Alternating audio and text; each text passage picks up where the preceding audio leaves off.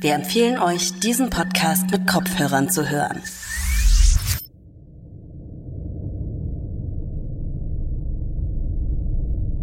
Kurs passt, Winkel ist eingestellt.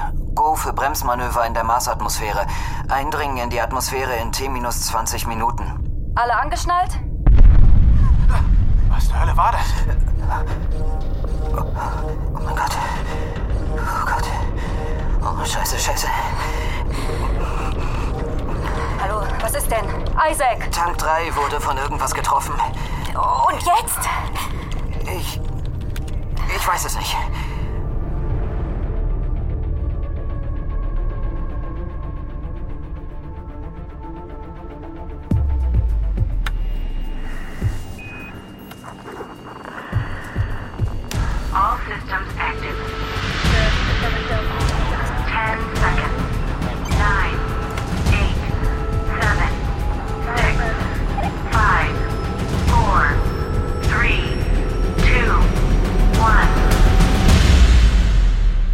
Mission Mars.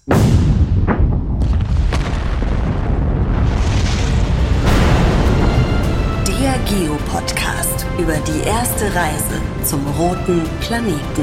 Eine Produktion der Audio Alliance. Hallo, ich bin Michael Büker, Astrophysiker und Wissenschaftsjournalist. In diesem Podcast trifft Forschung auf Fiktion. Ihr hört abwechselnd ein Hörspiel über die Crew der Thunderbird und ich erzähle euch, was die Wissenschaft schon heute über eine Reise zu unserem Nachbarplaneten weiß. Folge 1 Thunderbird Eine Reise zum Mars. Das ist die weiteste je von Menschen angetretene Reise im All. Ab und zu schicken wir schon Robotersonden zu unseren Nachbarplaneten Mars und Venus. Und die verbringen mehrere Monate im Nirgendwo zwischen den Planeten, während sie etliche Millionen Kilometer zurücklegen. So eine Reise haben Menschen noch nie angetreten. Die Flüge zum Mond waren der bisherige Höhepunkt der menschlichen Erkundung des Sonnensystems. Aber schon damals, als mit Neil Armstrong und Buzz Aldrin die ersten Menschen auf dem Mond standen, war klar, eines Tages sollen Menschen auch auf dem Mars ihren Fußabdruck hinterlassen.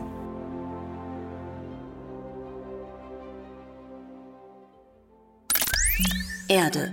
Sechs Wochen vor Start der Mission Mars. Hallo, liebe HörerInnen. Ihr hört Space Today und heute haben wir ganz spezielle Gäste. Gerade eben waren sie noch in einem Isolationsexperiment, auch liebevoll der Bunker genannt, und schon in wenigen Wochen starten sie ins All. Und vor allem ins Ungewisse. Jahrelang hat die Menschheit darauf gewartet. Jetzt ist es endlich passiert. Die erste bemannte Mars-Mission geht los. Und bei mir im Studio sitzen die Menschen, die Geschichte schreiben werden. Anna Ruiz Nichols, Jesse Nichols, Sun Hee Park und Isaac Brown. Cool, dass ihr hier seid ähm, und mit uns dieses Interview macht. Ihr seid ja bestimmt gerade total im Stress, oder geht's? Dafür hatten wir ja gerade 100 Tage unsere Ruhe. Das stimmt. Wie wär's, wenn ihr euch mal kurz unseren HörerInnen vorstellt? Anna, möchtest du anfangen? Ja, ähm, ich bin Anna Ruiz Nichols, ich leite die Mission. Ja, sehr cool. Was hast du vorher gemacht? Vorher war ich sieben Jahre lang Pilotin bei der Air Force. Krass. Spannend, stelle ich mir das vor. ähm, und du? Ja, mein Name ist Jesse Nichols. Ich bin tatsächlich mit Anna verheiratet. Also waren die 100 Tage Isolation gar nicht unbedingt neu für mich. Ich bin Psychiater und Neurologe. Und sagt mal, äh, habt ihr euch da gemeinsam drauf beworben oder wie war das? Eigentlich hat sich nur Anna auf den Job beworben und wurde dann ausgesucht. Und dann habe ich erfahren, dass sie noch jemanden für die psychologische Betreuung suchen und habe einfach Jessie vorgeschlagen. Ja, das ist ja schon praktisch. Äh, und du? Hallo, ich bin Sunhee Park. Ich bin Bäckerin aus Leidenschaft, aber Botanikerin von Beruf. Und ich wollte nur kurz noch sagen, dass ich mich total freue, hier zu sein. Ich bin Riesenfan von eurem Podcast. Oh, das ist ja lieb. Vielen, vielen Dank. Und ich freue mich natürlich auch super, dass ihr heute hier seid. Soll ich jetzt? Äh, sorry. Ähm, ja, sehr gerne. Ach so, sorry. Ich wusste jetzt nicht, ob du noch was sagst oder. Naja, ist ja auch egal. Ja, also ich bin der Letzte im Bunde. Mein Name ist Isaac Brown. Ich bin Raumfahrttechniker und, ähm, wie soll man sagen, ich bin dafür zuständig, dass die Kiste fliegt. Und wenn sie es nicht tut, dann bin ich da zum Reparieren. Der Mars ist der kleinere unserer beiden Nachbarplaneten und etwas weiter von der Sonne entfernt. Unser anderer Nachbar, nämlich die Venus, ist unser Schwesterplanet, genauso groß wie die Erde, etwas näher an der Sonne, aber an der Oberfläche herrschen höllische Zustände. Fast 500 Grad Celsius und ein fast 100 mal größerer Luftdruck als auf der Erde. Die Luft besteht aus fast reinem Kohlendioxid und Wolken aus Schwefelsäure verhängen auf ewig den Himmel. Überhaupt hat es nur eine kleine Handvoll sowjetischer Raumsonden jemals auf die Oberfläche der Venus geschafft und keine von denen hat auch nur ein paar Stunden überlebt. Der Mars wirkt im Vergleich dazu fast einladend. Die Marsatmosphäre besteht auch aus Kohlendioxid, ist aber hundertmal dünner als unsere. Auf dem Mars könnte niemand atmen und es ist fast immer bitterkalt. Hier gibt es weitläufige Ebenen voller Krater, riesige erloschene Vulkane und gewaltige Canyons und alles ist bedeckt von einem feinen roten Staub. Aber irgendwie ist der Mars auch der sympathische, seltsame kleine Bruder der Erde. Die Schwerkraft ist hier nur ein Drittel so stark wie auf der Erde, ein Tag dauert knapp 25 Stunden und ein Jahr fast 700 Tage.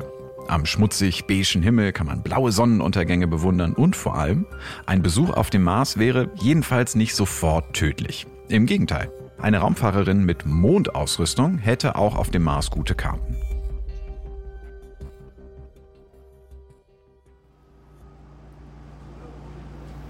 Anna, deine Hände sind klatschnass. Sorry, ist so heiß hier. Funktioniert diese Klimaanlage auch oder ist die nur zum Spaß so laut? Du packst das. Kein Grund, nervös zu sein. Jesse, ich bin nicht nervös, ich bin genervt. Entschuldigung, ich will Sie ungern unterbrechen, aber... Ja, zu spät. Tut mir wirklich leid. Mrs. Ruiz Nichols, Sie sind gleich dran. Ich bin froh, dass ich da nicht raus muss. Charmant wie immer. Sorry. Viel Glück. Danke, Isaac. Von mir auch. Danke, Sunny. Wir müssen dann wirklich gleich los. Ja, ja, ich komm schon. Du erzählst ihm doch nichts davon, oder? Natürlich nicht, ich bin auch nicht bescheuert. Aber damit ist das Thema noch lange nicht abgehakt. Das ist ja hoffentlich klar, Sunny. Mit den Fragen bitte bis nach dem Vortrag warten. Wir reden später weiter.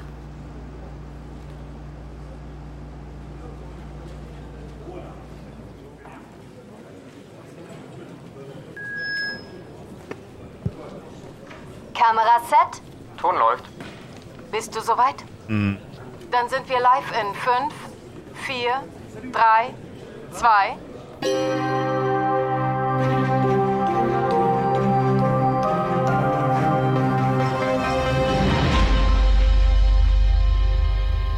Guten Morgen, Amerika und alle Raumfahrtinteressierten. Die NASA freut sich, Sie heute mit einer guten Nachricht in den Tag starten zu lassen. Das 100-tägige Isolationsexperiment der Thunderbird Crew war erfolgreich. Es geht allen gut und Sie sind nun bestens vorbereitet auf die Mission. Ich bitte Sie mit Fragen noch einen Moment zu warten. Aus den Marsträumen der 70er Jahre ist jedenfalls nichts geworden.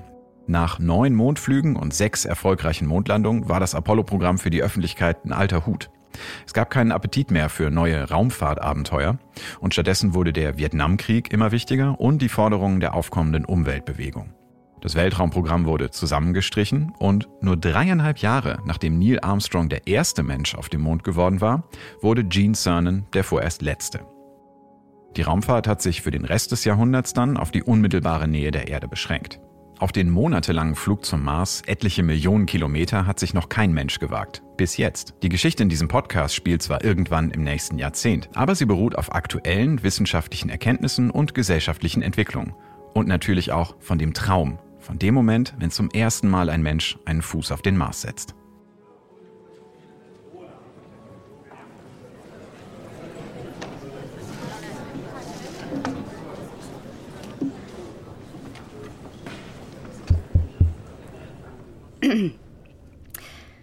Guten Tag. Ich wollte erst mal sagen, dass ich froh bin, nach den 100 Tagen noch in einem Stück vor Ihnen stehen zu können. Nein, ich mache natürlich nur Spaß. Wir könnten nicht glücklicher darüber sein, wie es gelaufen ist. Nun sind es nur noch vier Wochen bis zum Start und... Ja, bitte? Hallo? Ah, funktioniert. Gab's denn gar keinen Streit? Ach, ich sehe schon, was die Welt hier am meisten interessiert. Das Drama hinter den Kulissen. Wissen Sie, wir, die Crew, wir sind wie eine kleine Familie. Natürlich gibt's da ab und an mal kleine Streitereien, aber das Wichtigste ist, dass wir ehrlich zueinander sind und über alles offen sprechen. Washington, D.C., NASA Headquarters. Erde, vier Wochen vor Start der Mission Mars. Dr. Park. Sunhee? Äh, Dr. Schrader. Hab ich Sie erschreckt? Ein bisschen. Entschuldigen Sie. Ich würde gern mit Ihnen in meinem Büro sprechen. M mit mir? Äh, Dr. Park, Sunny, das kann Sie doch nicht ernsthaft überraschen. Shit. Wie bitte? N nichts, nichts. Ein Flug zum Mars wäre die extremste Isolation, der sich Menschen je ausgesetzt haben. Jahrelang auf engem Raum, Millionen Kilometer von der Erde entfernt. Begrenzte Lebensmittel und Medizin, nur wenig Kleidung und persönliche Gegenstände und nur ein kleiner Vorrat an Wasser und Atemluft. Wie trainiert man für so eine Mission und wie findet man vorher heraus, wo ihre Gefahren stecken? Aktuell schauen sich Raumfahrtorganisationen drei Situationen an, die einer Marsreise immerhin ähneln. Ein Blick geht dorthin, wo ForscherInnen schon heute unter vergleichbaren Bedingungen arbeiten, nämlich in der Antarktis. Dort sind im Sommer Dutzende Forschungsstationen von mehreren tausend Menschen bevölkert. Aber während der finsteren, bitterkalten Polarnacht hocken nur rund 1000 Seelen auf dem gesamten Kontinent. Sie überwintern monatelang in ihren Stationen und sind unerreichbar für Fahrzeuge, Schiffe oder Flugzeuge. Dabei belasten drei Faktoren ganz besonders die Psyche.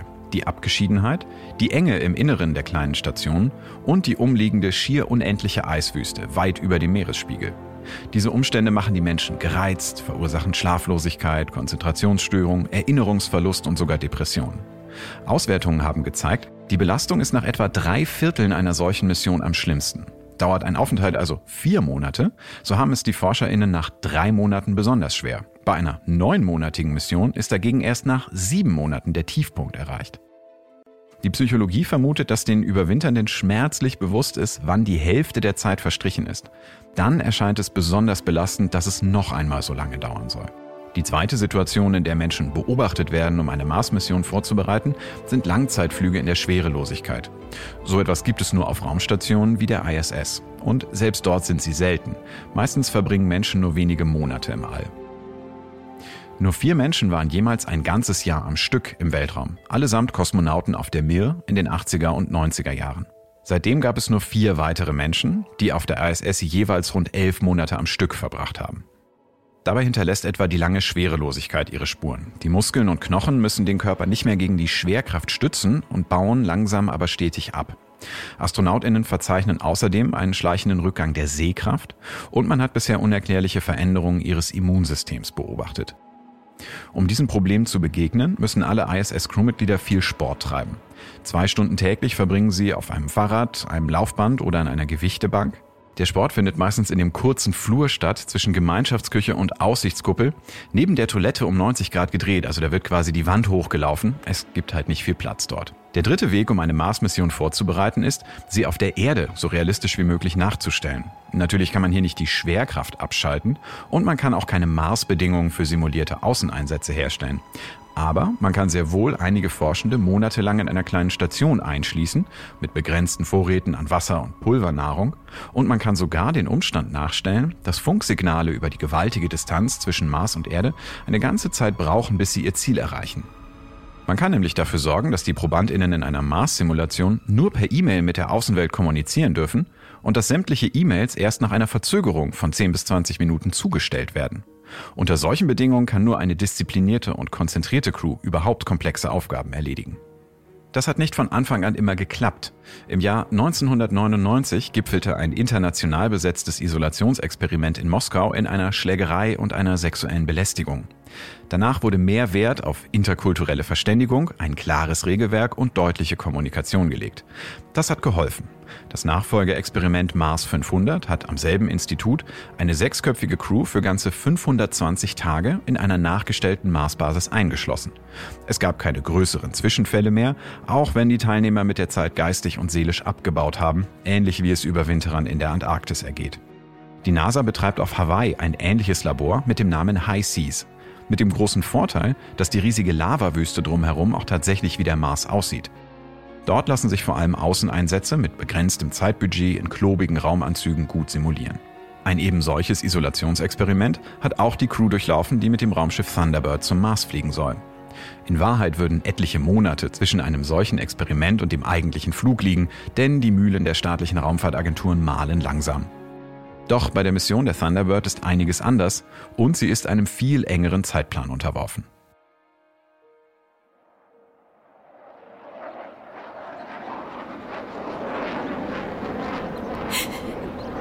Er will mich von der Mission abziehen. Das kann er vergessen. Du fliegst mit. Wen will er denn stattdessen ins Schiff setzen? Wenn Schrader dich abziehen will, dann muss er doch Isaac genauso rauswerfen. Das ist was anderes und das weißt du. Ja, und das ist halt kompletter Bullshit. Natürlich ist es das. Pass auf. Können wir nicht woanders hingehen, wo es leiser ist? Hier ist gut. Ich hab Schiss, dass uns sonst jemand hören könnte. Ich klär das. Mach dir keinen Kopf, okay? Das kann ich dir so nicht versprechen. Musst du aber. Ich hab so Scheiß gebaut. Ja, hast du. Aber es ist jetzt nun mal so, wie es ist. Außerdem müssen wir erst in zwei Wochen in Quarantäne. Da ist doch noch genug Zeit, um das in den Griff zu kriegen.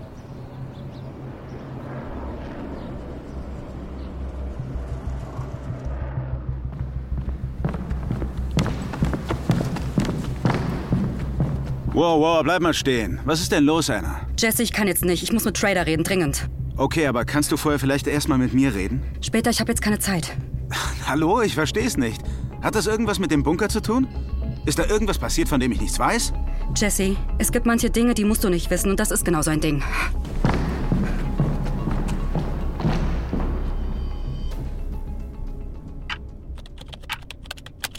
Gab's denn gar keinen Streit?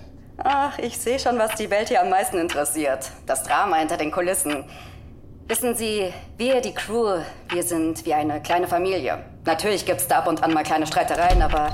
Was zum... Was fällt Ihnen ein, Dr. Park von der Mission abziehen zu wollen? Wollen Sie nicht erst mal reinkommen? Sich setzen? Erst wenn Sie mir meine Frage beantworten.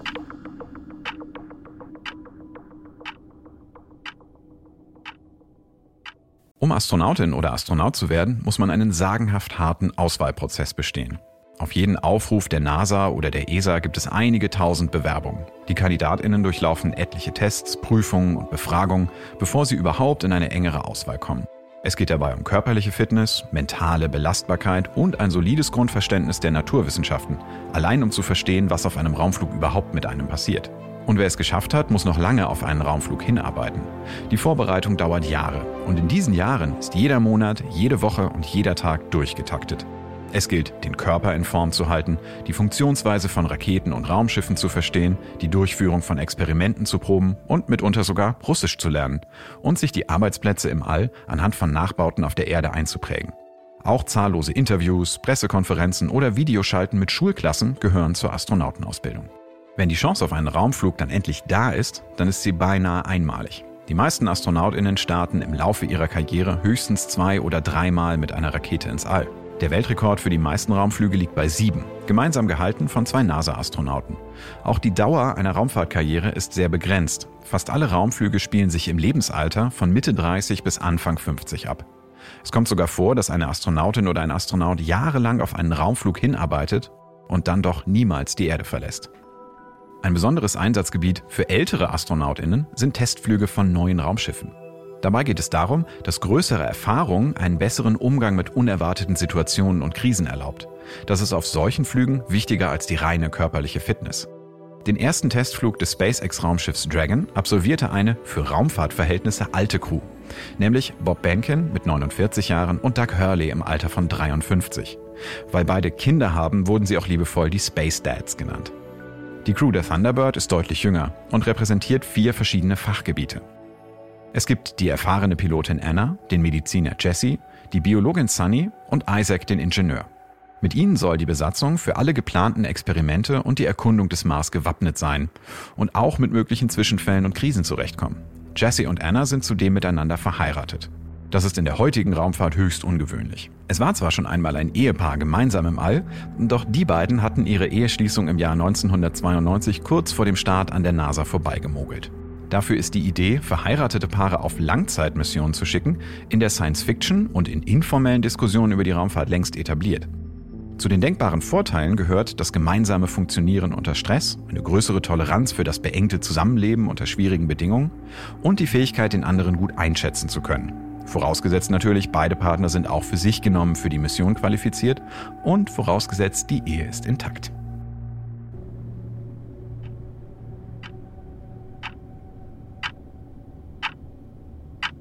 Die Crew liegt in ihrer Verantwortung, Anna. Vielleicht habe ich damit einen Fehler gemacht. Wenn Sie Sonhi abziehen, müssen Sie uns alle austauschen. Und vom Sexismus, der Ihrer Entscheidung zugrunde liegt, will ich gar nicht erst anfangen. Also finden Sie Dr. Parks Verhalten überhaupt nicht fragwürdig? Unethisch, möchte man fast meinen? Natürlich finde ich es fragwürdig, aber das ist doch nicht der Punkt. Ich. Oh Gott, ist diese Scheißuhr eigentlich immer so laut? Meine Crew ist meine Familie. Egal was kommt. Wir sind das bestausgebildete Team, das Sie haben können. Entweder alle oder keiner. Gut, von mir aus. Dann ist das jetzt Ihr Problem. Kümmern Sie sich darum.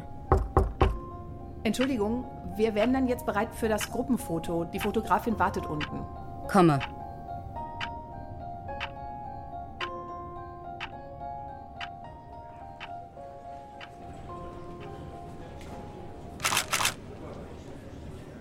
So, da mal alle zusammenkommen.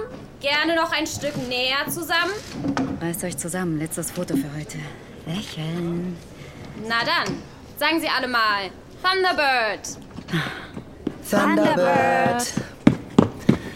Wir müssen die Mission vorverlegen. Was? Calvin, was redest du da? Von Darf dem. ich mal fragen, wer Sie sind? Das ist der Capcom und es geht gerade offensichtlich um Wichtigeres als ein Foto. Lassen Sie ihn ausreden. Von der Meteorologie kam grünes Licht für den ersten Startzeitraum. Der angekündigte Hurricane scheint jetzt doch kein Problem mehr zu sein. Ja und? Wir haben doch schon alle gesagt, wir nehmen den zweiten Zeitraum. Anordnung von ganz oben. Ich kann da nichts machen. Fuck, nein, nein, nein, das kann doch nicht sein. Wir haben doch schon alles berechnet. Tut mir leid, aber wir müssen umplanen. So schnell wie möglich. Was bedeutet das nun? Wann starten Sie denn jetzt?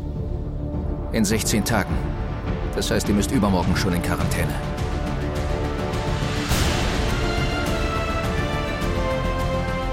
Mission Mars.